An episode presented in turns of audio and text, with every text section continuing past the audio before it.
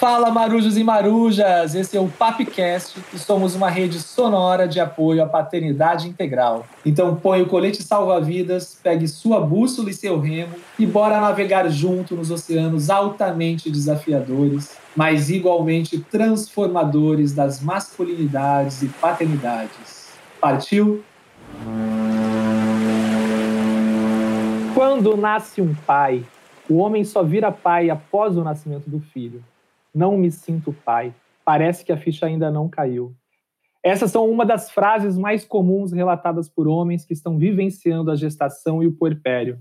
Mas afinal de contas, quando nasce um pai? Então eu sou o Tiago, para quem ainda não me conhece, sou pai da Yara, que vai fazer quatro anos. Provavelmente quando você ouvir esse podcast, ela já vai ter feito quatro anos. Idealizador do projeto Homem Paterno, projeto esse que tem com o principal objetivo oferecer suporte, orientação e acompanhamento para homens durante a gestação, parto e puerpério, e idealizador do PAP, Programa de Apoio à Paternidade Integral, braço social do projeto Homem Paterno, e que agora virou podcast também, com Papcast.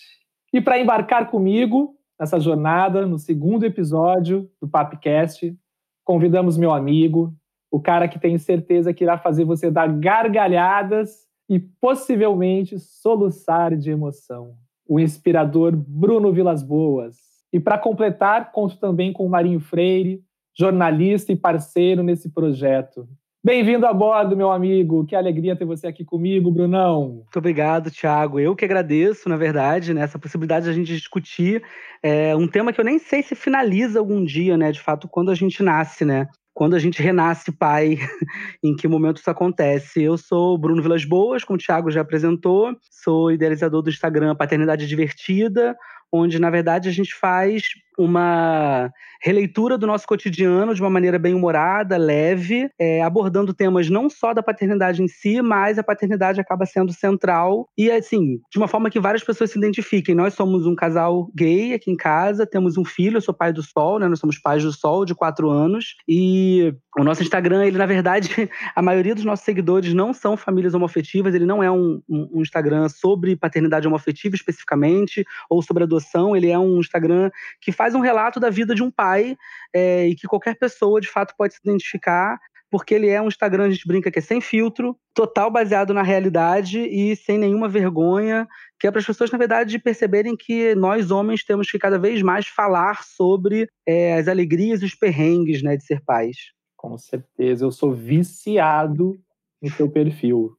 Quando eu estou um pouco entediado, eu falei, deixa eu ver que, que o Bruno, que o Bruno postou alguma coisa hoje para dar uma risada aqui, porque, meu, já viu, Marinho? Já, já, já acompanhou alguns vídeos do, do Bruno? Conheci agora que com sua indicação, já deu a navegada. Gostei, gostei. O pessoal super desenrolado. Não, é, cara, cada vídeo mesmo que assim, eu racho de rir, porque eu falei, meu, como que o Bruno consegue ter esses, esses insights e, e essa expressão, assim, né? Você tem que, já falei pra você que você tem que ser realmente.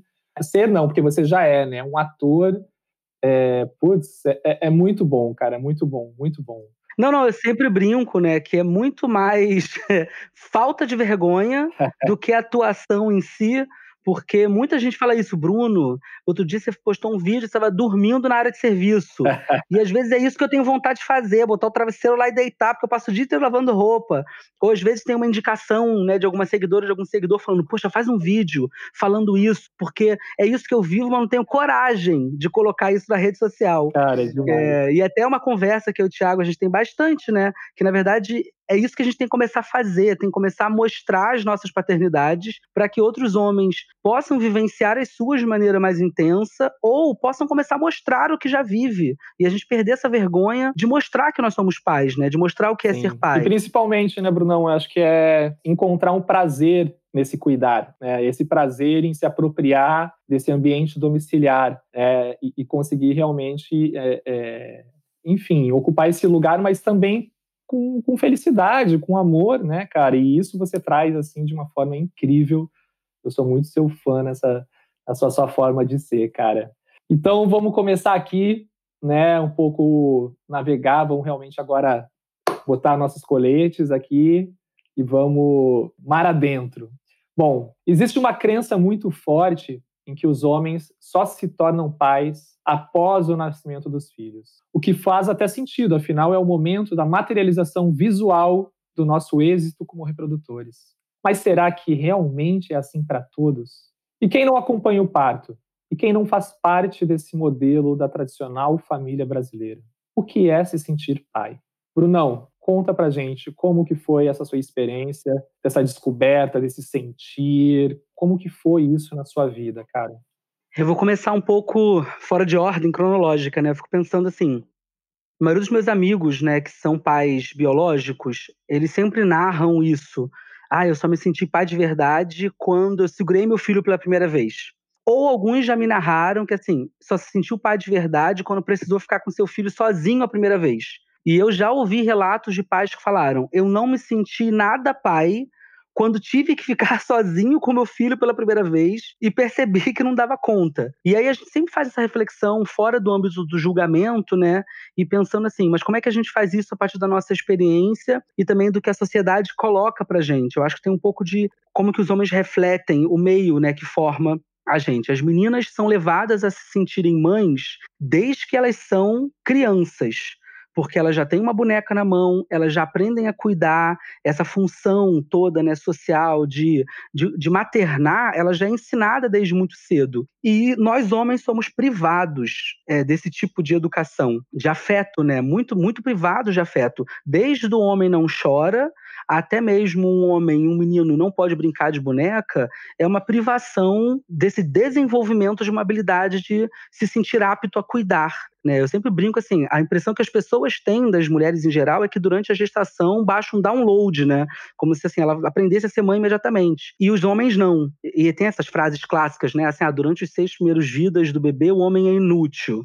Né, assim, a sociedade fala isso até mesmo por meio de políticas públicas. Né? A gente tem, por exemplo, não tem uma licença paternidade decente no Brasil para homem, porque é visto como o homem vai ser aquela função de pegar a mulher, levar para o hospital, tirar do hospital, e eu estou falando de paternidade especificamente biológica, né? E, é, no máximo, lá registrar a criança. Acabou a função. Acabou a função do pai. É, e aí a gente é privado dessa formação de vínculo é, absurda, não só durante o período de gestação, quanto mesmo depois que a criança nasce. Aí, falando um pouco da minha experiência, o que eu percebo é, de fato, quando você segura o seu filho pela primeira vez, há uma coisa é, instintiva, mesmo não sendo um filho biológico, que acontece muito grande. Eu lembro que uma médica falou isso pra gente, ela fica tranquilo, porque a nossa espécie, ela é, ela é cuidadora tiraram isso dos homens, do, do âmbito social, né? Assim, a gente não é criado para ser cuidador, é criado para ser provedor, mas não cuidador. Mas quando você se der conta de que existe um recém-nascido da sua espécie que precisa e depende do seu cuidado, isso vai dar um clique em você. É, só que eu não queria só essa coisa quase que animalesca, né? Assim, eu queria que de fato esse vínculo fosse desenvolvido a partir de um lugar de afeto também. E eu lembro que no período de esperar, né, de assim, eu quero ser pai, assim, são marcos, né? Assim, nós nós decidimos ser pais. A gente sempre quis ser pai. A gente conversava bastante isso aqui em casa, né? Eu sempre quis ter uma família, quis formar uma família. Eu e o Vitor tá junto, a gente, a gente tá junto há 14 anos e o nosso filho tem 4. Então a gente tem 10 anos de né, gestação da ideia. Quando a gente falou, vamos ser pais, né? Vamos buscar no nosso caso, a adoção especificamente, né? Mas eu acho que independente disso, né? Independente do, da forma que a criança de fato vai ser gerada, eu acho que é essa sensação de estar gestando. Porque eu fico pensando, por exemplo, nos pais que são tentantes. Isso já é um processo de gestação. A partir do momento que você decide ser pai, se você passa três meses tentando, você passa quatro anos tentando, e eu não estou fazendo uma análise do tempo árduo da espera, eu estou falando assim, uhum. você decidiu ser pai, esse sonho. Ele já está germinando. É, e aí você já pode ir procurando formas de se informar, de se preparar, de aprender as coisas. A gente uhum. estuda para tudo na vida, né? Por que, que a gente não vai estudar para ser pai, para ser mãe? É, e aí eu sempre valorizo né, o trabalho que o Tiago faz, que é um trabalho incrível nesse processo, né, assim, quando nasce um pai, é, a partir do momento que nós começamos a manifestar o desejo e buscar informações sobre isso, né? Informações que nos formem pais E a gente teve vários. Eu, eu, não, eu não digo que a gente nasceu pai, né? Eu digo assim, a gente passou por um processo de gestação. Da mesma forma que a criança passa por um processo de gestação e a mulher passa por um processo de gravidez, eu acho que a gente também passa porque o filho, no caso do homem, ele não é gestado no útero, mas ele é gestado no coração. Eu acho que isso é uma coisa que a gente tem que começar a fortalecer cada vez mais. Né? Eu sei que a mulher faz uma experiência física, biológica, de entender o feto, de sentir o feto se mexendo ali. Não é só o pai, no caso de uma gravidez biológica, vai colocar a mão na barriga da mulher para sentir. Né? A mulher sente isso o tempo inteiro, né? os prazeres e os desprazeres de estar carregando essa criança. E o pai, no máximo, vai ser convidado para botar a mão ali. Mas essa gestação no coração, ela é uma gestação que vai trazer muitos medos, muitas angústias, muitas incertezas. Eu estava conversando comigo hoje sobre isso. Ele falou: Bruno, eu quero ser pai, mas eu não sei se vou dar conta. Eu tenho muito medo de não ter paciência suficiente e tenho muitas dúvidas. Eu falei, ótimo, você tá pronto para ser pai. Porque se você tivesse. é lógico, porque eu falei, se você tivesse me dito que você tem certeza absoluta disso, que você não tem medo nenhum, que você tá seguro, que você não tem dúvida e que você tem certeza que vai ter paciência, eu ia dizer que você não tá pronto. Porque eu acho que uma coisa que a sociedade cobra muito da gente nessa masculinidade é esse papel de ser forte o tempo inteiro. Então, quando você reconhece fragilidades, medos, desafios, você está pronto para ser pai. Porque ser pai é estar nesse lugar o tempo inteiro. Então, eu acho que também tem isso. Assim, a gente nasce pai, ou pelo menos se mostra um pai gestando né, esse filho no coração, quando a gente já começa a reconhecer que nós não somos e nem seremos, até porque a criança mostra pra gente o tempo inteiro, né? Você acha que tá tudo bem, a criança cai, quebra, você tem que ir pro hospital com ela, de que você não tá no controle de tudo né? De que aquilo é, é, isso é um processo junto com a criança. Aqui em casa a gente tem marcos. Quando a gente decidiu que ia ter um filho, quando a criança chegou pra gente e quando a gente estava em casa, sozinho a primeira vez com ele, que eu falei: caraca, a gente está com uma criança em casa e nós somos esse abrigo seguro para ele, né? Assim, e, e eu admito que na quando você Recém-nascido, recém-nascido. A gente ficou alguns dias no hospital esperando todo o processo e exames, né? Toda, toda uma questão burocrática e de médicas. E aí foi tipo, e, e incerteza se a gente ia com ele para casa ou não. Quando a gente chegou em casa, eu lembro que assim, a primeira vez que ele chorou e que a gente pegou ele no colo e ele parou de chorar. Eu falei, caraca. E isso voltou a. Aí, ali eu me senti, eu falei, eita. E, e assim, mais uma vez quando aconteceu de, por exemplo, muito tempo depois, né? Meses, meses não, semanas depois, a gente estava uma amiga visitando a gente, em que ele chorou no colo dela e parou de chorar no nosso. Aí eu falei, opa, não é só porque ele estava cagado lá e um qualquer pessoa o pegou. Ele parou no meu. E uma vez, quando Houve ele um já estava. Né? Isso, cara. É, assim, é muito surreal, porque esse vínculo, essa conexão, né, que se estabelece e que é aí que eu digo, né, assim, o fato de não ter uma licença paternidade é, decente no Brasil impossibilita é, o homem, né, é, de, não é impossibilita, né, mas assim, o fato de não ter uma licença dificulta, paternidade né? decente né? no Brasil dificulta a formação desse vínculo. É toda essa construção do que é ser homem, do que é ser pai, é, de que não é ser, né, frágil, de não cuidar do seu filho, de não levar a criança no colo, dificulta. Né? Eu costumo dar esse conselho para todos os amigos meus: é, dê banho no seu filho. Né, de fato, você não pode amamentar no peito e isso fica sendo como se fosse a grande fonte do vínculo né, entre a criança e o adulto, no caso a mãe. Mas eu sempre falo, cara, dá banho no seu filho, fica com ele no colo a maior parte do tempo que você puder, porque essas coisas são fundamentais. A gente aqui em casa usou muito carregador de pano. E isso foi fundamental, porque a gente estava com ele sentindo, assim. A, a, médica da família que acompanhava a gente falava sempre assim: ah, é, não só ele vai sentir o seu coração, como ele vai se acostumar com esse batimento né, do seu coração, como a regulação de temperatura e o cheiro. É, isso é muito fundamental para a criança uhum. formar vínculo. E eu lembro que uma vez ele tinha seis meses, estava engatinhando, sete meses, e que ele tombou, se machucou, assim, bobeira, né?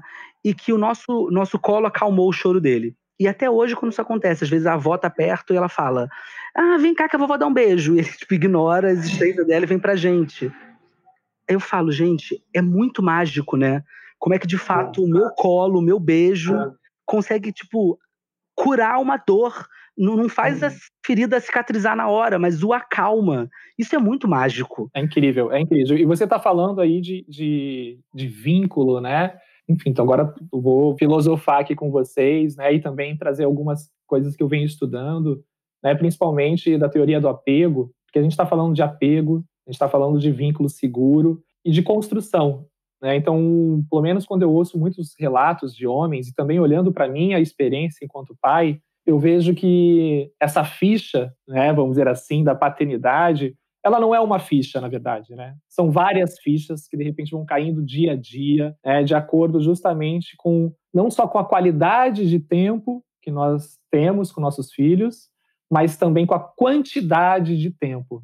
É, eu acho que vai muito ao encontro também é, dessa limitação que muitas vezes muitos homens têm por questões sociais e do próprio sistema que nos impede. Eu acho que é importante falar também que tudo isso também são essa privação, né, é, é inclusive essa imposição, quando você estava falando lá no começo da sua fala, né, que as mulheres desde de criança, né, já são acostumadas ou pelo menos são meio que direcionadas para esse cuidado, mas também como uma imposição e como também então é uma imposição para nós homens esse distanciamento do cuidar como papéis já determinados, e isso impacta quando nós nos tornamos pais. E aí, voltando para essa questão da ficha, eu lembro que quando a, a Bruna engravidou, cara, primeira coisa foi todos esses sentimentos que você falou aí dos seus amigos, né? Medo, angústia, e agora? Quem, né? Como é que vai ser? Será que eu vou ser um bom pai? Tudo isso. E poderia ter, como acontece, e aí eu ouço também muitos relatos de muitos homens, esses sentimentos é, serem aí gatilhos para um processo de estagnação ou de paralisação.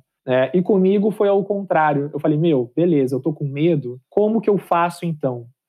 Né? E aí, durante a minha trajetória, eu fui percebendo que essas fichas, elas são muito relacionadas a esse vínculo que você traz e essa construção do amor. Porque parece também, você falou do download das mulheres, né?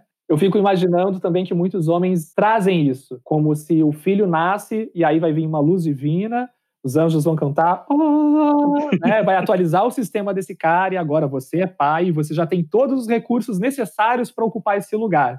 E você tem que amar esse cara aí que nasceu, ou essa menina que nasceu. E aí talvez venha uma grande frustração, porque no dia a dia ele vai se deparar com esse desconhecido, ele vai se deparar provavelmente com uma falta de retorno, poxa, ou um vazio, meu, cadê aquele evento divino que ia acontecer? Cadê aquela explosão de sentimentos? Cadê aquelas coisas todas que todo mundo fala, dessa romantização que tem, né? E, e cada vez fica muito forte para mim, cara, que essa palavra ela é determinante, é vínculo. Né? E, e segundo John Bowlby, é, né, que é da, responsável pela teoria do apego, né, ele traz justamente que o vínculo é construído né, pela presença, tanto da quantidade, da qualidade, pela conexão. Uhum. E, e, esse tempo que nós demoramos, inclusive, não demoramos, mas o tempo que leva para nós ampararmos os nossos filhos nas angústias dele.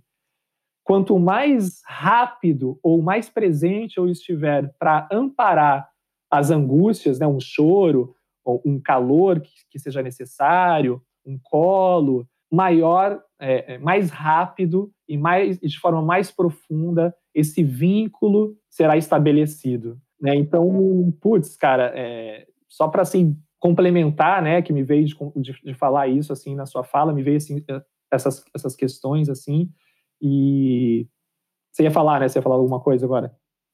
Não, é porque eu fiquei pensando, Thiago, assim, como que é incrível essa sua colocação, porque é, as pessoas perguntavam muito pra gente assim: ah, foi difícil esse início? Vocês se depararam, por exemplo, com muito. Apesar de eu falar sobre esses perrengues né, nos vídeos e tudo mais, é, lá no meu Instagram, assim, é muito real, né? A forma que a gente costuma retratar todos esses perrengues em si.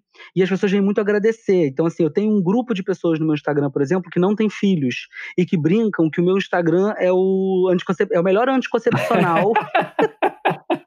porque elas têm, porque as faz rir de não ter efeito colateral. Ainda é gratuito. É, e tem uma outra galera que fala, mas eu vejo aqui você e é, quero, tenho mais certeza ainda que eu quero ter filhos. Eu lembro que a gente estava com uma amiga uma vez na casa dela, ela tinha acabado, a gente acompanhou o processo de gestação, ela teve uma filha prematura extrema, é, 23 semanas, pra você ter noção, assim. A menina morreu várias vezes e foi ressuscitada. É, e aí a gente acompanhou muito esse processo. Um pouco antes do nosso filho chegar. Um dia a gente estava na casa dela e eu não vou citar nomes, obviamente, mas ela estava tentando dar de mamar, então ela ficou, a menina ficou de 23 semanas até o que seria completar, né, 40 semanas de gestação no CTI, depois mais três meses, e ela não conseguiu amamentar, mas ela tentou muito. E aí eu lembro que o marido entrou brigou porque a criança estava chorando, a mãe entrou, todo mundo entrou julgando o fato dela estar tá tentando dar de mamar. E aí, quando eles saíram, a gente perguntou: como é que você tá? Ela falou: tô péssima. Porque tudo que eu queria era chegar com a minha filha em casa e achei que fosse ser essa mágica, e não é, porque há uma romantização desse processo, ainda mais do puerpério, que é uma fase difícil para todo mundo. E. Uhum. Ela, aí ela falou, ela nunca brincou, ela falou assim: ainda bem que tem tela na janela, porque ou eu já tinha jogado meu marido ou me jogado daqui. Isso eu não vou dizer que eu vou jogar minha filha, porque ela não merece ouvir isso. Obviamente que ela estava desesperada, estressada, mas assim, Thiago, dois minutos depois chegou uma outra amiga nossa para visitá-la. E aí perguntou: como é que você tá? Ela, ai, tô ótima. Gente, tô linda. Nossa, é muito mágico que eu tô vivendo. Aí a gente ficou meio assim, estarrecido com o que a gente tava ouvindo. Depois que essa nossa amiga saiu, eu perguntei: mas por aí, por que você respondeu isso pra ela? Bruno, ela é mulher. E aí eu não posso ser sincera, porque senão ela vai me julgar. Como vocês são homens, não vão engravidar mesmo, vocês não vão me julgar. Então eu sempre. É, é, aí eu percebi que, assim, como que é importante a gente mandar essa real? Como que é importante a gente construir esse. Eu, eu, eu citei esse exemplo da minha amiga para dizer que eu penso muito que, assim, as mulheres vivem essa sobrecarga também de que é, é dito que esse vínculo é instantâneo, que esse vínculo acontece, mas existe um perrengue gigantesco para a formação desse vínculo, porque apesar desse bebê ter sido gerado, gestado na barriga dela, são duas pessoas estranhas também que estão se conhecendo pela primeira vez. E no caso do homem ali, então assim, você pensa uma família, né? Eu tô pensando num modelo, é, um pai, uma mãe ou dois pais, assim, são três pessoas que não se conhecem. E a romantização do puerpério, desse processo, ela é linda no comercial de televisão, né? Que tá todo mundo feliz uhum. segurando aquele bebê que tá imóvel, inclusive, porque o comercial do recém-nascido é esse, né? Ah, é a boneca, de certeza. É, igual, igual o chá de bebê. Eu brinco chá de bebê. Eu vou até fazer um vídeo sobre isso, assim. É lindo, né? Você troca a fralda de uma boneca como se trocar a fralda de um bebê fosse a coisa mais difícil. Assim, eu falo, essa é uma piada. Hoje eu tô doido para essa quarentena acabar, para eu começar a organizar chá de bebê. Sim, eu vou, eu vou vendar a pessoa, vai ter uma trilha cheia de Lego, ela vai ter que ir descalça, vendada, pisando em Lego, para trocar. e assim, a gente vai levar um polvo, para ela trocar a fralda de um polvo vivo. Porque isso, no mínimo, seria esse cenário. E a gente troca a fralda ali do bebê, da, daquela boneca imóvel. Então, assim, há uma romantização absurda e ninguém chega pra você e fala: olha só, vai ser punk pra caramba, porque esse bebê, ele não só tá conhecendo essas duas pessoas estranhas, como ele tá conhecendo todo um mundo diferente. Ele estava acostumado com um ambiente intrauterino, que era super confortável, alimento constante, temperatura constante. Ele não tinha nenhuma preocupação, ele só existia. Ele nunca, um bebê nunca sente fome, porque ele está sendo nutrido ali nesse ambiente controlado, super confortávelzinho, né, todo contidinho e de repente ele vem para um mundo completamente novo, então ele vai chorar, ele vai se, estressar, ele vai ter constipação, porque ele está sendo acostumado agora com esse alimento, ou ele vai fazer 10 cocôs por dia, ninguém te conta isso, então você vai ter um perrengue danado. É, vai ser difícil amamentar, no caso né, das mulheres que amamentam exclusivamente no peito. E o pai também, assim, são, são três pessoas estranhas. E aí eu digo estranhas mesmo, porque eu me tornei uma outra pessoa quando meu filho chegou. Eu cheguei a níveis de cansaço que eu nunca tinha chegado na minha vida. Porque você trabalha o dia inteiro e você de noite, quando você não tem filho, você sai do trabalho, você toma uma cerveja, você sai com os amigos, você descansa. Final de semana você descansa, tem férias do trabalho. E a criança, ela não te dá essa sensação nunca. Você nunca descansa, tipo, não tem férias do filho. Então, assim, eu cheguei em níveis de cansaço e estresse. Eu era uma outra pessoa, o Vitor era uma outra pessoa e aquele bebê era uma pessoa diferente. Então tinha coisas do Vitor que eu não reconhecia mais. E eu penso né, pelos meus amigos héteros, né, eles falam isso também, assim, a minha mulher é outra mulher. Mas você também é outro cara, porque, cara, tu agora é pai, então você é um outro homem. E tem um ser ali, ó, que não tá reconhecendo nenhum de vocês dois. E aí, quando você traz toda essa ideia do vínculo, eu fico pensando como isso é importante, como é importante a gente entender. Agora, eu sou uma nova pessoa, a minha esposa, meu esposo, né, quem for que seja ali, é uma outra pessoa também. Tem essa pessoa estranha aqui também, um bebê, nós somos estranhos para ele, e a gente vai cuidar, a gente vai se cuidar. Né, assim, eu vou cuidar desse bebê, eu vou cuidar da minha parceira, do meu parceiro. Essa parceira ou parceiro vai cuidar de mim também, e nós dois vamos cuidar desse bebê, e a gente vai entrar num processo de autocuidado também muito grande que aí volto mais uma vez assim, infelizmente, pelo menos nesse período do puerpério, os homens ainda não têm esse tempo porque aí, por mais que eles se organizem e tirem férias, né, junto ali do, do pós, pós chegada do filho, né, após o nascimento, logo depois ele já tem que dar conta do trabalho. Não estou dizendo assim, ai, coitado desses pobres homens, enquanto a mulher. É, de nós, homens. Não é esse o processo, assim. Eu estou falando, na verdade, assim. É, aí eu vou usar o é termo, assim, maré, né? É, outros, cara, é, é, como se a gente tivesse. Infelizmente, se a gente olhar para o cenário do Brasil, é, a gente está falando da bolha da bolha, né? Uhum. O eu, você, o Marinho e um monte de homens aí que estão em busca né, dessa, dessas novas possibilidades de paternidade, com muito mais cuidado, com muito mais disponibilidade afetiva, né, em busca de uma equidade de cuidados e de tarefas e de gênero que seja, mas isso ainda é a bolha. Sim. Então, a, a realidade ainda é que a maior parte dos homens, pelo menos essa é a minha visão, ainda fica resistindo até porque você falou, repetiu essa palavra várias vezes, né? Cuidado, cuidado, cuidado, cuidado. Cara, eu não fui ensinado a ser cuidador cuidado é uma palavra assim que passa a léguas, pelo menos até a minha filha nascer, ficou muito distante. Eu não me cuidava. Isso, sabe? O, o, cuidado que eu, que, o cuidado que eu tinha com os outros. Claro, eu sou naturólogo, sou da área da saúde, então tem um pouco mais disso, mas mesmo assim, quando a minha filha chegou, eu vi que esse cuidado ele ainda era muito raso, superficial diante dessas novas demandas que a minha filha trazia e que a minha parceira também trazia né, e que eu precisava me dedicar muito, muito, muito mais ainda para esse cuidado. Fala, Marinho. Desses relatos que o pessoal nos mandou, Tiago, tem um que é muito interessante, porque entra nessa questão também assim do, do peso social e da cobrança social, que um dos pais, daqui a pouco a gente vai ouvir ele, ele fala assim que estava super animado e estava pronto, né, para ter filho, mas não estava, mas com, quando chegou o filho, ele caiu na real, que ele não estava pronto para ser pai. Ele queria, tipo assim, quero ter um filho, né? Aquela coisa de quero ter aquele meu boneco, mas. põe esse relato aí pra gente, põe esse relato aí pra gente, então, pra gente ouvir.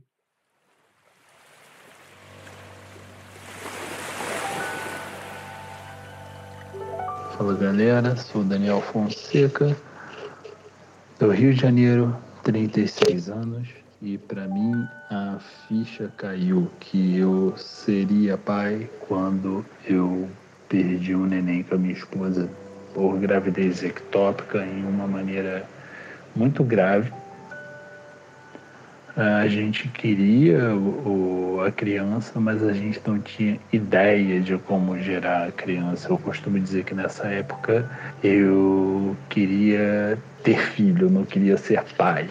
E esse lance de você querer ter filho é muito doido. Vale a pena, eu posso dizer hoje, que é você querer ser pai. Porque você assume a responsabilidade de você querer ter filho, parece que você está tendo um prêmio, um bibelô, e não é esse o sentido da coisa. E eu fui muito insensível à minha esposa nessa época. A gente quase se separou e depois eu tive que enxergar o que isso fazia mal a ela. E a gente teve que se reinventar e se transformar como casal. E aí, cara, eu me tornei pai. Nós perdemos mais duas vezes em tentativa e o, o, último ponto de soberba, eu demorei um ano para fazer exame e descobri que o problema era eu né, em uma educação aí que o homem tem que ser varão, o homem tem que fazer um monte de coisa, tem que ser uma máquina sexual. E isso foi muito importante para quebrar o último gelo e me preparar, entrar em terapias e resolver um monte de questões internas mal resolvidas e foi aí sim que eu virei pai. Hoje minha filha está a caminho, minha esposa está com o maior barrigão, eu me sinto preparado, pronto jamais e muito feliz, muito empolgado com a vinda de mais uma criança para o mundo. É isso aí, galera. Cara, só para falar que o, o, Daniel ele faz parte do PAP, que é o nosso grupo né, de apoio à paternidade integral. Então, aí já são mais de 200 homens cadastrados e a gente se reúne quinzenalmente né, pelo Zoom, encontros. E o Dani é um cara assim que ele sempre traz aquelas palavras que aquecem nosso coração, assim. Então, Dani, sei que você vai ouvir a gente, já te conheço. Então, um forte abraço, Marujo, e obrigado aí por compartilhar a sua, sua história.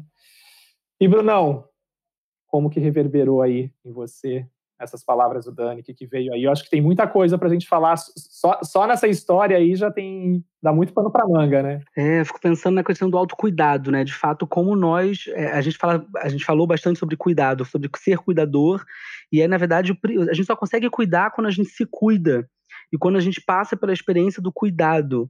E o autocuidado ele é muito importante. Então, quando ele fala do processo lá de, por exemplo, dos exames que levaram a descobrir que ele também tinha alguma questão relacionada a possibilidade de engravidar, de fertilidade. Eu lembro que eu passei é, isso não era um problema para mim, mas eu tive varicocele, que é um acúmulo de veias no testículo, que gera um superaquecimento, que gera geralmente uma diminuição da fertilidade masculina. E o médico que me analisou, eu lembro que ele pediu para eu fazer o espermograma, que daria um podcast só para falar sobre isso. E aí eu fiz o exame. Lembro que quando saiu o resultado que eu levei para ele, ele ficou muito assustado, porque o meu índice de fertilidade era muito baixo. E eu era mais novo, bem mais novo, acho que tinha uns 20 e pouquinhos anos. E quando ele foi me contando, ele foi buscando milhões de palavras para contar e perguntou sobre a minha parceira é, se eu queria ser pai. Eu falei, não, não, doutor, é, eu na verdade tenho, né, sou casado com outro homem, se eu for ter filho vai ser por adoção. Aí ele relaxou completamente, porque ele falou, ai, que bom, é, porque eu estava aqui, estava com medo de dizer para você que você não era homem de verdade. Eu falei, mas por que você me dizer isso? Não, porque você, sua fertilidade é muito baixa. Eu falei, ah, mas isso tem a ver com ser homem. Aí, tipo, sabe quando você dá um boom assim na cabeça? Porque ele não estava nem sendo homofóbico, não. A ideia dele era que é, só é homem de verdade aquele cara que pode ser um reprodutor. E aí vai, né, com o que você falou, Thiago, né, com o Daniel falou. E aí, para completar o pacote lá de bobeiras, né, de absurdos, ele falou: é, então, existem muitos homens que vêm ao meu consultório, descobrem que estão com varicocele, porque a minha esposa forçou a vir ao consultório fazer esse exame, e quando eles descobrem o resultado, eles voltam para casa, não fazem a cirurgia, que é um outro, um outro problema que o homem tem, né, de mexer nessa região genital, e eles não contam para a esposa que são eles que têm um problema. Então a mulher, assim, e a nossa sociedade ela tem essa ideia também, né? Porque assim, se o homem teoricamente não tem problema para engravidar e a mulher também não tem, mas o casal não engravida, é, o peso acaba às vezes caindo nas costas da mulher. Às vezes sempre. Sim, né? muito grande. é, eu quis ser fofo. sempre.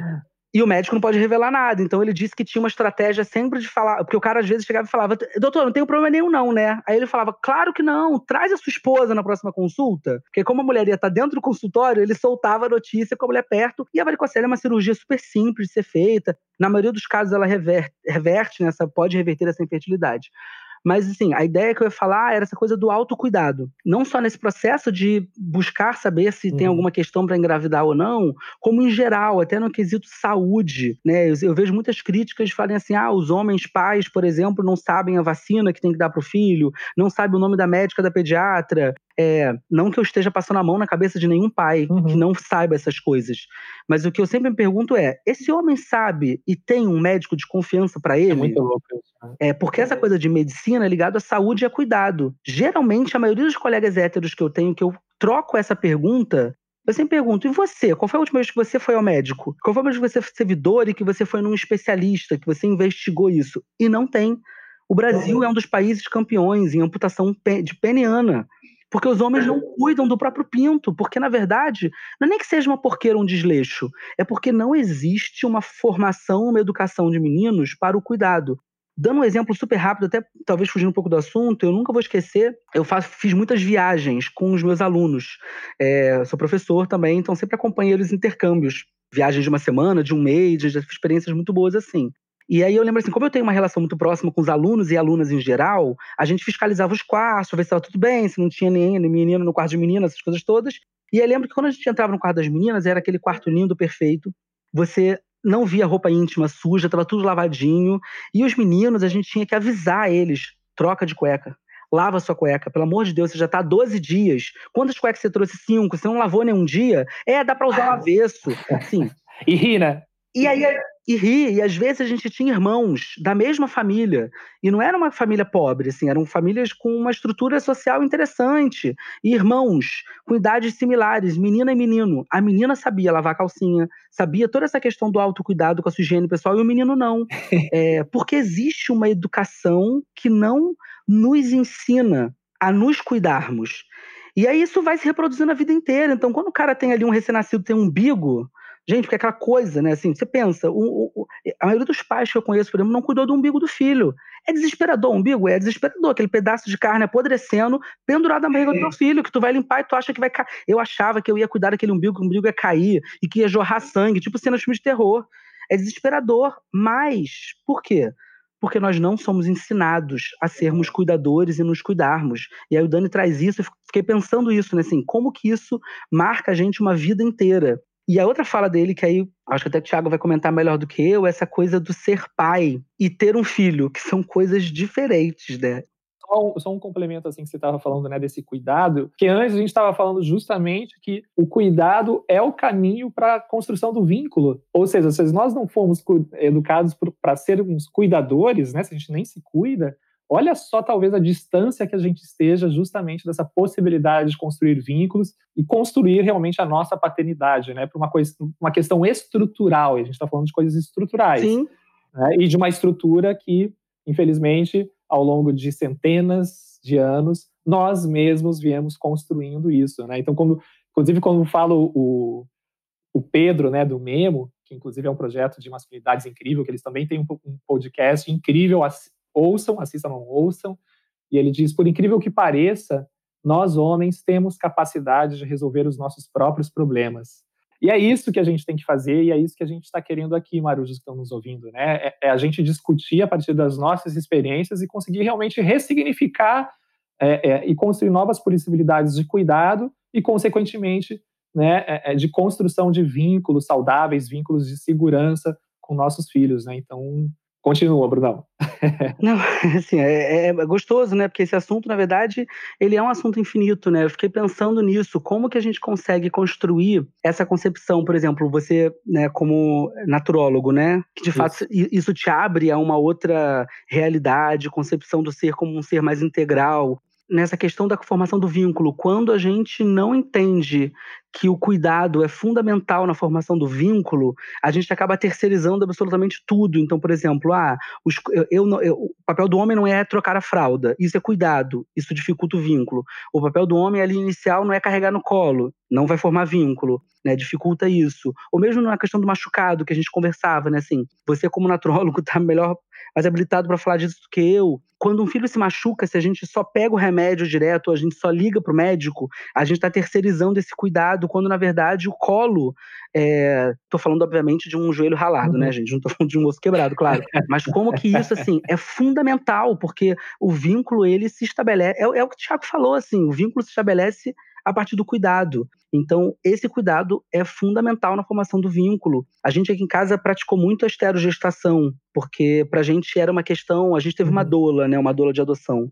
Só, um recorte assim para quem não conhece, né, essa teoria da esterogestação traz então aí que a gestação, no caso, ela não tem nove meses, né, ela pode, dependendo do, do autor, né, pode durar aí 12 meses, ou seja, três meses além após o parto. Tem autores que trazem aí que são seis meses após o parto e que existe aí uma fusão tão grande entre esse bebê e essa mãe ao ponto de a mãe ainda reconhecer esse bebê como pertencente ao corpo dela e esse bebê também entender ainda que faz parte da extensão do corpo dessa mãe. Então, existe uma fusão muito grande de forma natural, né? e que o quanto é importante a gente é, tentar manter alguns aspectos e características encontradas no ambiente intrauterino, mesmo esse bebê já estando aqui é, do lado de fora, vamos dizer assim, né, Bruno? É, então. É, e o que, que a gente fez com isso? Tanto essa doula que a gente teve, quanto a médica da família que acompanhava a gente, ela falou: meninos, é isso aí. Vamos se apropriar dessa concepção da esterogestação, que é a percepção que esse bebê tem do mundo, que esse recém-nascido tem do mundo, e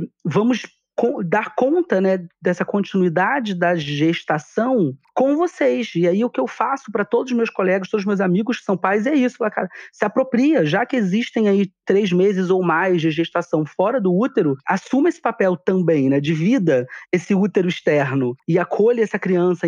A gente, eu sempre indico isso e é muito legal porque eu tenho um retorno muito grande das pessoas que eu indico isso, porque esse tentar manter um ambiente de som, iluminação, de cuidados, de, da criança estar tá contida é, dentro da concepção da prática do homem disso, ajuda muito na formação do vínculo. Eu lembro que, por exemplo, né, estar com meu filho no carregador de pano, né, enrolar ele ali com aquela amarração correta, obviamente, era muito interessante isso, porque me ajudava a sentir ele muito próximo de mim. Né? Mesmo os banhos, por exemplo, a gente sentava no chão, no, numa, num banquinho no chão, né, no box, e dava banho nele também com todo o cuidado do mundo. Assim, a forma com que ele ia se aconchegando a gente fazia com que ele se, é, se reconhecesse né, ainda como vinculado né, a um outro corpo, que nesse caso agora era o nosso. Porque também é muito simples, né? Ah, e a mãe carrega no, na barriga durante nove meses. Ah, esterogestação, então é a mãe que tem que ficar. Não, é isso que essa doula na época e essa médica da família, que foram fundamentais, né? Porque nos deram muita informação, também falavam. É, isso o homem também pode fazer e deve fazer, né? A se apropriar desse cuidado do recém-nascido, porque esse recém-nascido está reconhecendo o mundo. E se o mundo que ele reconhecer só for o, o, mundo corpo da mãe, colo da mãe, cuidado da mãe, ah, lógico, né? Assim, ele não vai ter o pai como esse lugar. E o pai pode ter esse lugar e deve ter esse lugar. Mas aí volta para essa questão, né? Como fazer isso se você não faz isso com você mesmo, se você não foi ensinado a fazer isso. E eu acho que a única forma também de revolucionar isso são em espaços como esse, né? São, são em lugares e em espaços de diálogo como esses que, que Tiago propõe, é, onde a gente consegue repensar a nossa masculinidade, porque para falar de paternidade a gente precisa rever nossa masculinidade. É a base, é a base é porque a, a, a, gente só o pai que se espera que os homens sejam é, é um fruto, na verdade, do papel que a sociedade espera que os homens tenham. Que não é você chegar no seu trabalho todo bobo e falar: gente, eu passei a noite inteira acordado, chorei, que meu filho vomitou, porque nossa, cagou a noite inteira. É, provavelmente alguém iria questionar e falar assim: ah, mas por que a mãe não fez? Né? Ela tá de licença? Então, uhum. e quando na verdade muitos homens fazem isso e acabam não tendo esse lugar para falar para assumir seus medos, seus desafios, ou para dizer que passou a noite. Eu tenho um colega que fala, eu não chego no trabalho e falo isso, porque nenhum outro homem fala. É, e é muito importante a gente quebrar esse silêncio, né, também sobre isso. O, essa fala do Dani, ela também me, me chamou muito a atenção, né? Essa, essa mudança é, e esse reconhecimento também da paternidade a partir do luto, que realmente é, teve que acontecer esse luto, e foram vários lutos, né, de duas perdas, depois de uma possibilidade, inclusive, de uma separação, e a partir desses lutos, ele começou a, se reconhe a reconhecer a necessidade de, de, de mudar, né, de buscar fazer diferença, de, buscar fazer diferente é, é, enquanto homem. Né, acho que vai bem ao encontro disso que você está falando. E o quanto é difícil para nós homens, né, muitas vezes. A gente parece que a gente tem que levar umas porradas mesmo né, para essa mudança. Inclusive, é, numa uma pesquisa feita pelo Papo de Homem, há uns quatro anos atrás, fiz a feita com 25 mil pessoas, homens, que depois é, deu origem ao, ao filme, documentário Precisamos Falar com os Homens, onde eles identificaram sete de gatilhos de transformação, de transformações das masculinidades, e a paternidade é um, e o luto é um deles também, né, entre outros. Mas, de uma forma geral, o homem precisa de um sacode da vida para refletir sobre esses questionamentos, é, para trazer pelo menos esses questionamentos existenciais e talvez se reorganizar enquanto homem e enquanto pai. Então, me chamou muito a atenção isso no, no relato do Dani. E só para finalizar esse relato do Dani, que a gente já falou também, foi essa questão tipo de, de como ainda nós temos isso, né? O, esse médico que te acompanhou, né? Como é forte ainda essa crença, né? Que, que precisamos aí ou buscamos esse reconhecimento da masculinidade, de ser homem, ainda pela capacidade de reprodução enquanto não é isso né, que caracteriza um pai, caracteriza um homem. É, é, é tudo isso que a gente está falando, né? É o cuidado, é a disponibilidade. Então, essas fichas, como a gente está falando aqui do, do da, da, chamada desse nosso encontro aqui, fica muito forte realmente que não existe um dia, uma data, um momento específico que você vai se sentir pai por mais que algum homem fale, né, tipo, não, quando meu filho nasceu, eu me senti pai naquele momento, pode ser que sim, mas é uma construção. Né, e é uma construção. E eu, eu, me arrisco até a falar que se esse cara provavelmente se sentiu pai nesse primeiro olhar, nesse primeiro amor ali, quando ele se deparou com esse serzinho estranho, provavelmente é porque ele também já vivenciou essa gestação, já foi construindo, já foi gestando também antes essa, essa criança. Então, eu não, eu não acredito em amor à primeira vista, tá? Sinceramente. É, é, é, muito difícil, né? Tipo, Bruno, prazer outro. Nossa, cara, eu te amo, né? O amor, ele é uma construção. Então, eu, eu vejo que é muito mais fácil é, esse amor surgir, esse reconhecimento enquanto pai ele surgir nesse primeiro olhar, principalmente se esse homem já veio construindo essa relação, já veio criando esse vínculo, já durante a gestação, Acredito que no seu caso não foi propriamente durante a gestação, né? Porque, enfim, você não é pai biológico, mas assim, você já veio gestando, você e o seu parceiro, né? Isso né, nos pensamentos, dentro do relacionamento de vocês, né? E que é uma forma de gestação, né? Uma gestação muito é, ainda nos pensamentos, mas é isso, a gente vai construindo essas, essas histórias né, de, internamente. E só aproveitando aí, Tiago, obrigado por falar sobre isso, porque comigo, eu acredito muito nessa construção e eu ficava com vergonha de falar que. E aí você tá super feliz que você é pai, você tá. Eu falei, pô, não, tá rolando, tá rolando, mas ficava, ficava super retraído, assim, naquela de, porra, será. E aí via é isso, bateu uma culpa e eu via, não que eu desconfie do sentimento dos outros, mas eu via aquele textão, aqueles textões do, do, dos pais. Pô, eu vi o, vi o unicórnio azul, passou o arco-íris no céu, tal, que eu virei pai agora, eu ficava, porra. Bateu uma culpa, né, cara? E eu, é, será, que eu será que eu sou desalmado, sabe? Será que ficava me cobrando, mas, mas é isso, é algo é, eu acredito muito nessa construção cotidiana. Como disse um dos pais, todo dia a ficha cai de novo, né? Cada fase da criança a ficha cai de novo. Ó, essa frase, essa frase aí denuncia idade, hein? Porque só a gente entende esse termo. Eu tô dizendo isso porque eu usei uma vez dentro de sala de aula com um aluno. Gente, a ficha não caiu. E eles falaram: o que, que significa isso? Porque para eles não faz sentido essa frase, né? Mas eu concordo plenamente. Eu acho que debater também isso, né, dialogar sobre esse assunto, é, que a ficha vai caindo todo dia, de que Exato. não é um amor à primeira vista, Thiago, né?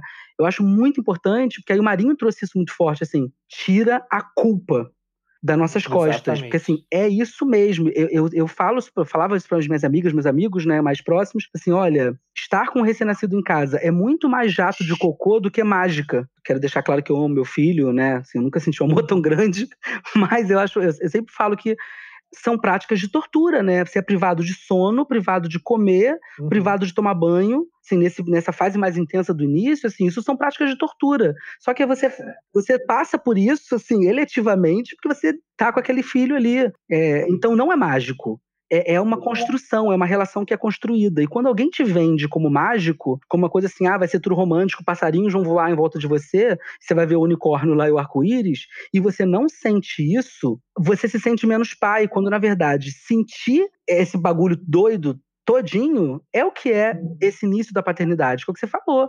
Eu duvido. Quando alguém vira é. pra minha cara é, quando é mãe, eu, a gente chega junto e às vezes elas assumem. Pô, a gente só tá falando isso pra vocês porque vocês aí são dois homens gays, não vão julgar. Tem uma coisa de que se elas assumirem esse peso todo, vão julgar elas como não mães. E aí já tem muita mulher bacana discutindo essa romantização da maternidade. Então, e quando é pai, eu penso, ou esse cara não tá fazendo a coisa, entendeu? Ou ele tá zoando com a minha cara. Porque não tem unicórnio, não. Uhum.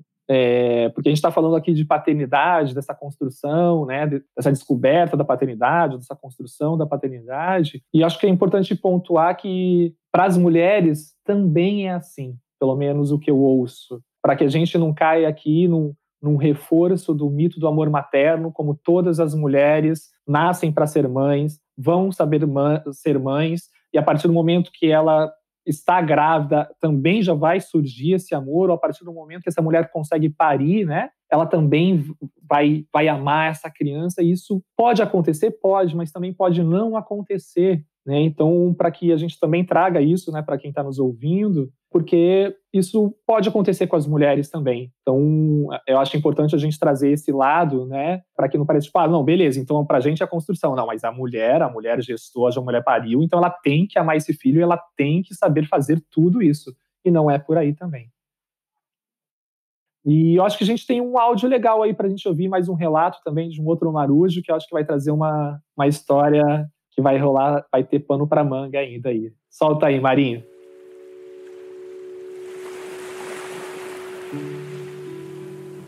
Bom dia, boa tarde, boa noite. Aqui quem fala é o Márcio Barcelos, de Aracaju, Sergipe. Eu tenho 34 anos e sou um ex-publicitário, porque diante dessa crise toda não sei como é que as coisas vão ficar, né? A gente tá precisando se reinventar, a empresa que eu trabalhava faliu. Então agora eu sou um pai integralmente dentro de casa. E eu tô muito feliz com isso. Quando eu recebi a notícia de que ia ser pai, eu fiquei desesperado. Acredito que, como muitos aqui, eu achei que minha vida fosse acabar, que meu, casa, meu casamento fosse acabar. Muito disso porque eu não me sentia um bom exemplo, eu não me sentia capaz, mas graças a Deus, meu filho tem me mostrado exatamente o contrário. Eu fui mandado para casa um pouco depois que eu descobri que ia ser pai, né, por conta dessa situação toda do Covid. E o lado bom disso é que eu tive bastante tempo para passar ao lado da minha esposa, né, durante toda a gestação. Isso foi algo maravilhoso e aproximou bastante a gente, ajudou bastante na construção da nossa relação e me preparou para o que vinha em seguida. Ser pai e dono de casa, né, foi uma grande descoberta para mim. Foi uma experiência incrível e que me ajudou a me tornar uma pessoa mais sensível, empática, estando ao lado da minha parceira o tempo todo, cuidando do nosso lar, preparando o nosso ninho. E foi através disso que eu acabei adquirindo uma confiança na minha masculinidade que eu não tinha antes. E que era exatamente o que me impedia de me enxergar como um bom pai e um bom exemplo. Isso foi fundamental. Graças a Deus eu também casei com uma mulher maravilhosa que me abriu os olhos para muita coisa, me aproximou de várias pautas feministas que também contribuíram, né, para esse novo momento. E hoje eu me sinto um bom pai e um bom exemplo. Meu pai faleceu cedo, eu tinha 11 anos de idade, então isso deixou um vazio muito grande dentro de mim. E apesar dele ser um homem de, de grande índole, é, eu só ter lembranças maravilhosas, eu não tive assim um exemplo, né, por tanto tempo. Agora essa ausência paterna está sendo preenchida pelo meu filho. Eu tô me sentindo ótimo, super confiante. Eu nunca me senti um homem tão sensível e empático quanto eu tô sendo agora. PS, tô enviando essa foto aí porque eu acho que isso representa bastante os pais, né? Sair mostrando fotos dos seus filhos que nem um idiota para todo mundo. Tá aí, abraço. Ai, muito bom. É, depois a gente compartilha a foto se ele permitir, eu acho que ele vai permitir, porque né, todo mundo deve ter ficado curioso, mas é isso, né? acho que é uma das coisas que a gente começa a fazer quando a gente vira pai, é querer mostrar, né? É foto na carteira, foto na capa do celular, foto na capa do, do computador, né? É muito louco, né? Mas, cara, é, que emocionante, é, né? Ouvir um relato. Quero morar nesse áudio. É, putz, muito bom, cara, muito bom. E, bom, acho que o, o relato dele reforça, acho que tudo que a gente está falando aqui, né, de, de, de como é, a, a, paternidade ela está totalmente atrelada justamente a esse repensar das masculinidades é, e, e, e, o quanto é necessário que a gente se abra para esses aspectos mais sutis da vida, né, como sensibilidade, como intuição e com certeza ser a ponte para que nós também consigamos aí nos tornar mais empáticos. E como que chegou aí para você, Brunão? Fiquei emocionado de fato, porque é, ele narra uma, uma, uma, sequência de coisas aparentemente negativas, né? Que é a pandemia, que é o ficar desempregado. É, é assim.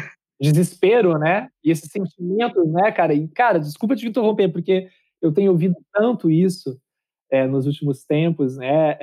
E eu me lembro também da minha história, porque a Yara ela foi super desejada, foi super planejada. Só que, meu, quando veio o exame e deu positivo, eu falei, fudeu. e agora, né? Porque agora não dá mais para voltar, não tem mais. É isso, né? E, e por mais que eu achasse, enfim, eu achava ali que estava super preparado, veio esse, esse desespero momentâneo que depois foi sendo diluído. Mas é muito doido isso, né, cara? É muito doido isso, né? Muito. Eu tenho uma amiga que ela sempre ela fez até um meme, ela, ela é doula também, e ela tem um meme clássico dela que é: eu esperei muito meu filho nascer, desejava esse dia. Mas se eu pudesse de vez em quando, eu botava ele de volta. porque, porque é isso, não tem volta, né? É, não tem volta. E aí, esse processo, que são. O que, que eu fiquei assim, emocionado com o início do áudio dele? Ele narra o desemprego porque aí sai desse lugar do uhum. provedor, né? Assim, mexe muito com esse lugar do masculino que ensinam pra gente a vida inteira que ser pai é ser provedor. E aí eu conheço muitos colegas meus, assim, Tava até conversando com uma conhecida, tá pedindo fazer uma live comigo, ela falando sobre isso. Bruno, você é um homem que está em casa, sendo dono de casa e sendo pai, e assim, tratando isso de uma maneira leve, divertida lá no seu Instagram. E ela, ela é do LinkedIn, ela nem é do Instagram nem nada, ela pedindo para fazer uma live comigo, porque ela é, ela é psicóloga e atende só nesse meio profissional. E ela falou: Eu tô com muitos pais que estão surtando porque ou perderam seu trabalho ou estão pela primeira vez se vendo dentro de casa uhum. nesse não são mais ótimos nesse né? cenário é não são mais ótimos não é aquele cara que só sai de manhã chega à noite passa o final de semana tipo hotel e ela falou assim e os caras estão desempregados estão surtando porque muitos perderam o um emprego mas a esposa não perdeu ou, como ele não está trabalhando e está em casa, os dois estão dividindo tudo. Então ela falou assim: é essa função de ser dono de casa, de dar conta de fazer as coisas. E ela me chamou para fazer uma live por causa disso. Só que ele traz esse cenário de assim: eu nunca estive num momento tão feliz porque eu estou fazendo tudo da minha casa, eu estou mais próximo é, é, da minha família, né, da minha filha e tudo mais. Eu fiquei pensando isso, assim, gente, que sensacional. Como esse áudio chega para mim, porque, assim, tudo que eu falo é sobre isso. Eu brinco, né? Meu Instagram não tem nada extraordinário. Eu, inclusive, brinco isso assim: ah, tem três funções, né, lá, essa paternidade divertida, que é o primordial é mostrar que a gente tem que encontrar mais leveza e bom humor no dia a dia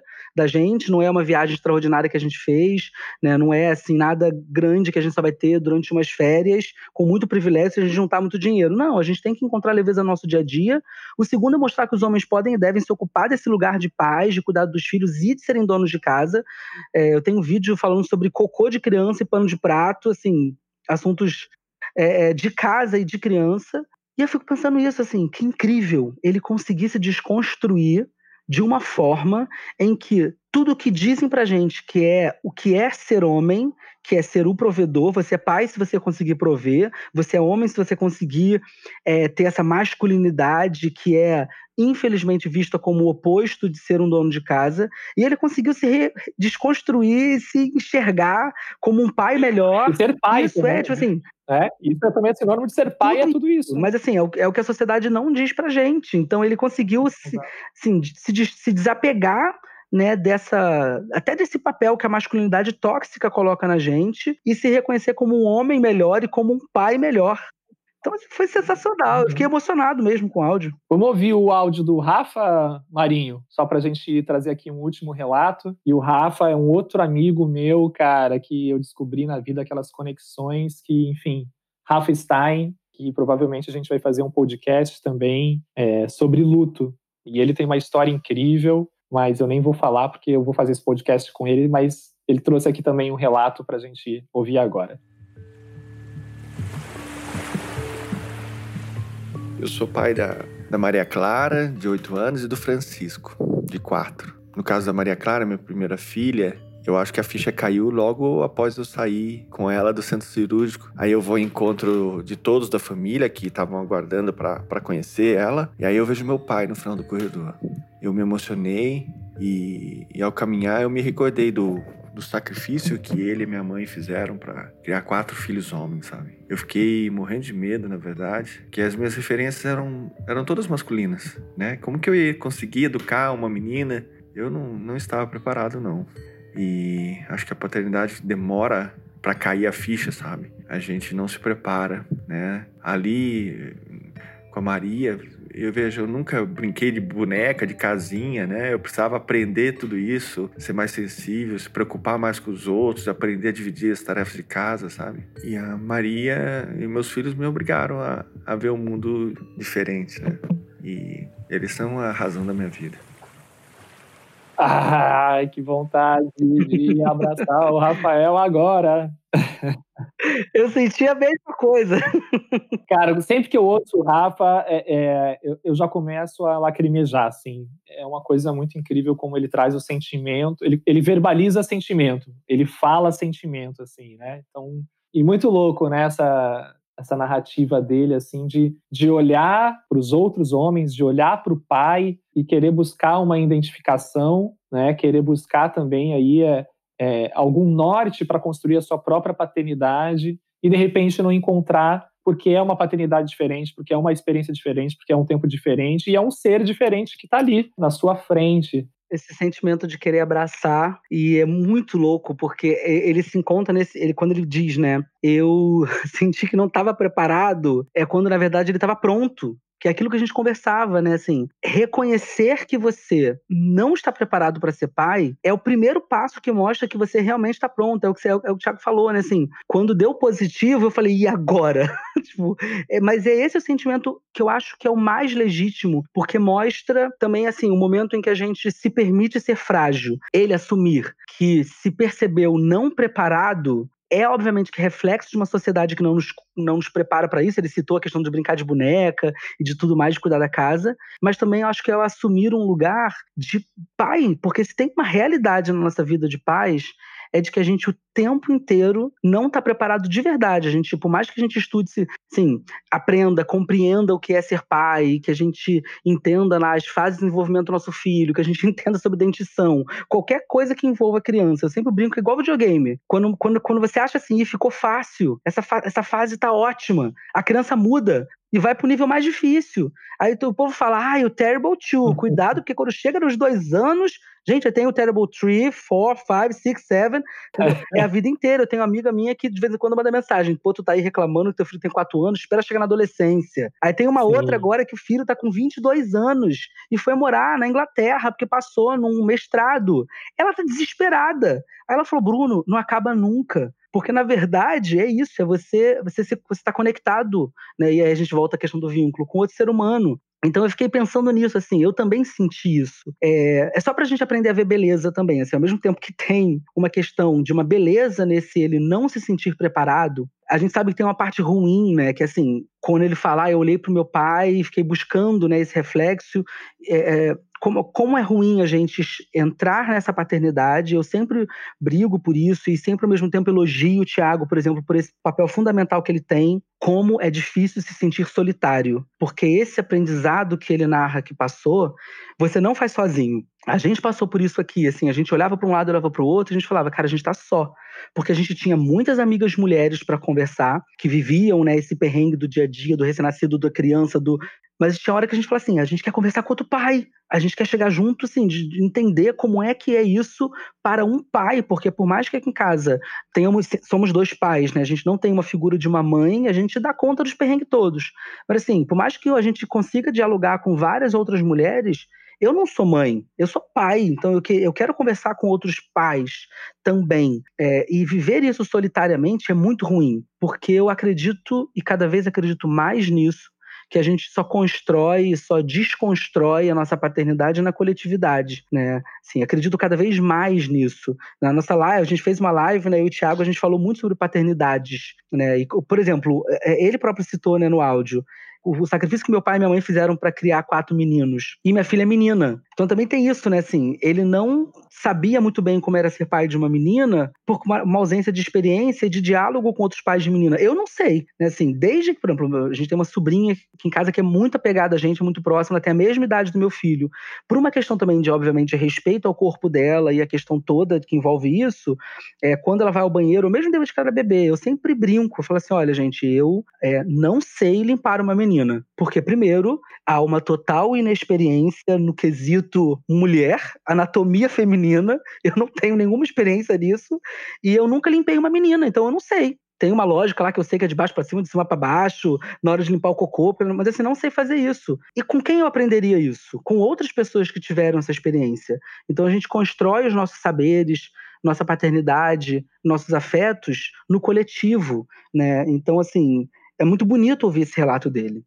Tiago, queria fazer uma pergunta para Bruno. Claro. Essa questão da, da família homoafetiva e por ter toda uma notoriedade em rede social, outras famílias, outros casais homoafetivos têm procurado você para pegar dica, pegar mais informações. Como é que é e como é que você se vê, digamos assim, ocupando esse papel não somente paternal, mas político também é, assim, a gente sempre, a gente esperou muito para fazer isso, né? A gente passou quatro anos, é, assim, mais guardadinho, porque a gente sabia que a partir do momento que a gente começasse a se colocar, mesmo postar fotos, é, se colocar publicamente mesmo, a gente ia ter que receber essa onda de amor que vem, mas a gente também ia conviver com uma onda, obviamente, de ódio, principalmente nesses momentos tensos, né?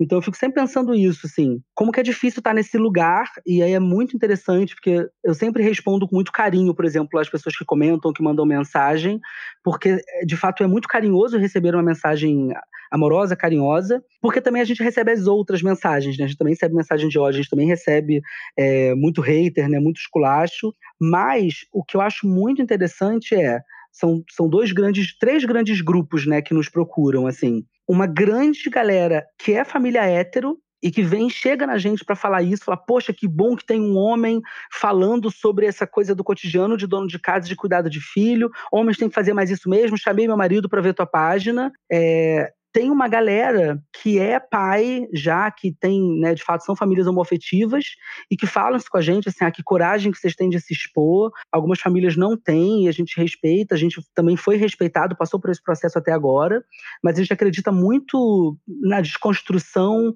É, o terceiro objetivo lá do, do meu Instagram é exatamente esse, é mostrar, através de uma forma leve, bem humorada, que a nossa família é uma família como outra qualquer, passa para os perrengues que qualquer outra passa, mas o que mais procuram a gente são casais gays, por exemplo, que estão ainda no processo de adoção ou de pensar numa barriga é, solidária, ou mães, mulheres lésbicas que querem gestar, engravidar, e que vem assim. É, é dolorido, porque a primeira pergunta é: seu filho sofre é, algum tipo de preconceito? Vocês sofrem algum tipo de preconceito? É como vocês fazem para lidar com, por exemplo, as perguntas de ah, ele não tem mamãe? Como é que ele reage agora que ele está cada vez mais consciente de que ele tem dois pais e que ele não tem uma mãe? Porque, na verdade, é isso, assim, as pessoas que eram dúvidas que a gente tinha também, né? Como que essa criança vai, ela vai ser feliz?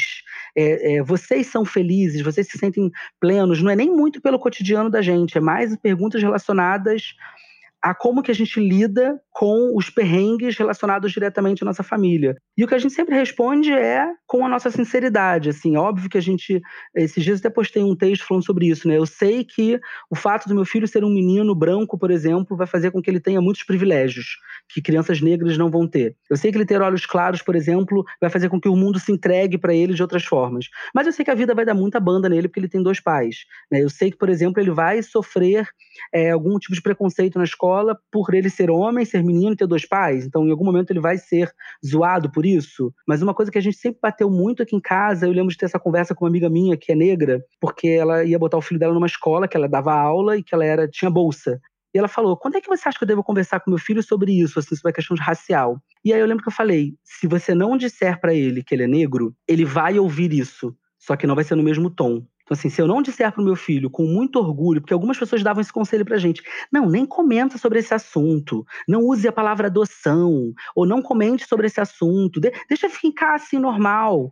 E eu falava, não, porque se eu não disser para ele, filho, a gente te adotou e foi o momento mais incrível da nossa vida, ou filho, você tem dois papais, olha que legal, ele vai ouvir isso num outro tom. Né? Assim, a mesma coisa, por exemplo, em criação de meninas, né? Ou a mesma coisa quando a gente fala de criar meninos mais sensíveis, né? Menos, é, é, quer dizer, com mais liberdade para serem é, crianças livres e sensíveis. Se você não diz para o menino que ele pode chorar, ele vai ouvir que ele não deve chorar de uma maneira muito pesada. Né? Se eu não digo para o meu filho, e hoje ele reproduz isso, né? Se alguém chega para ele numa pracinha, quando podia ir, né? E falava, ah, pergunta lá para sua mamãe. Ele fala, eu não tenho mamãe, eu tenho dois papais.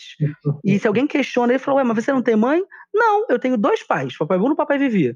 Sim, a reação dele é uma reação não vou usar a palavra orgulho, porque ele é muito novo para ter total essa noção, mas assim, é natural, ele fala né? disso de uma maneira muito natural, porque a gente fala sobre isso. Eu lembro quando a gente foi assistir Rei Leão, foi o primeiro filme que a gente levou ele no cinema para assistir, o live action. Eu comecei a chorar na abertura, quando começou O Sol Nasceu, a música do Simba nascendo, eu já tava chorando. Eu, cheguei no cinema e falei, Vitor, você assume total responsabilidade, porque eu não tenho. Eu não tenho nenhuma maturidade para. E a gente contou um pouco a história do Rei Leão para ele, obviamente. Ele não tinha assistido o desenho ainda, pra vocês terem noção. É... Mas a gente contou um pouco a história, porque tem a morte do Mufasa, a gente ficou preocupado, ele ficar assustado. Começou o filme, ele começou o tempo inteiro a perguntar: ele morreu? Já morreu? O que, que é o Mufasa? Ele vai morrer? Para ele, isso não foi o problema. Mas eu lembro que quando passou a cena do Simba correndo das hienas e chegando no deserto que ele cai, ele perguntou: Papai, o, o Simba morreu? Eu falei: Não, filho, morreu não. Quando o Timão e o Pumba chegam, pegam ele, salvam ele, e e o Pumba e o Simba cresce assim, foi muito interessante. Vocês podem imaginar como eu fiquei impactado chorando ali, porque ele na hora agarrou nessa mão, assim, agarrou a mão de um e de outro e falou: Timão e Pumba, um é o Timão e outro é o Pumba. Não, é, ele falou ele: o Timão e o Pumba adotaram o Simba, eles são os papais do Simba agora? Pô, cara, olha, Nossa. eu não vi mais o filme daí em diante. Porque ele, assim, aí no final, pra, assim, pra coroar a cereja do bolo, ele falou: Olha, ele tem dois pais e ele virou o rei, né? tipo assim, vai dar certo. Vai dar certo. E a gente até usa esse exemplo direto, né? A gente fala assim: ah, vocês estão falando aí, ó, mas ó, o Simba foi lá criado, cresceu todo natureba, todo feliz, alternativo, e ainda virou rei no final das contas, tomou o reino lá. É, a gente tenta passar isso, né? Mas na verdade são os desafios. Eu acho que tem muito essa questão de como é que a gente lida com. Eu acho que os homens todos que estão abertos a discutir paternidade, discutir masculinidade, eles estão nesse patamar aberto. E a gente, a gente recebe muitas mensagens, infelizmente, né, de ódio, de, de raiva, de tudo. Eu admito que tem dias que eu leio e tô ótimo, sim, rio da cara da pessoa, desejo lá meia dúzia de coisa ruim para retornar o karma e tudo bem. Tem dias que abala muito. Mas as mensagens de amor e carinho são muito maiores. E isso de fato são. De famílias hétero, é, e de famílias homoafetivas também, né, que falam da representatividade, de como isso é importante, né, apesar de que, assim, você precisa seguir muito meu Instagram para ver lá, assim, uma postagem de uma foto nossa, porque os vídeos em si não tem essa temática central. Então tem gente que chega no meu Instagram, fala, ah, eu ri pra caramba dos seus vídeos, mas agora que eu vi que você é gay. Ou fala de uma maneira positiva ou deixa de seguir.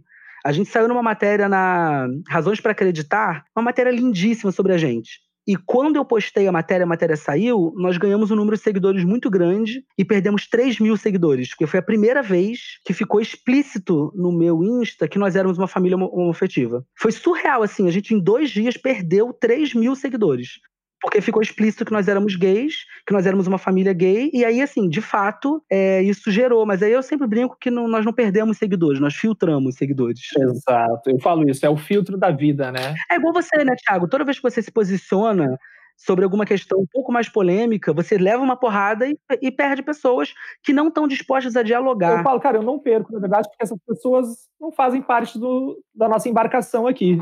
Elas estão em outra embarcação, né? Então é isso. E que é uma embarcação, Thiago, essa sua embarcação, ela não é, nem é uma embarcação fechada. Ao não. contrário, essas pessoas que saem, elas são pessoas que não estão abertas ao diálogo. Inclusive, a embarcação tá a nossa, né, a embarcação está sempre aberta uhum. para que todo mundo retorne, né? Porque eu acho que é isso, né? Sim. Quem quiser vai para outros lugares, quem quiser volta para cá também. E aí eu tenho que falar que eu tô já visualizando aqui Terra Vista Marujos. Estamos chegando ao fim dessa primeira de muitas viagens nos mares das masculinidades e paternidades. E eu acho que a gente não poderia encerrar melhor com essa história do Timão e do Pumba e do Simba, que para mim foi incrível.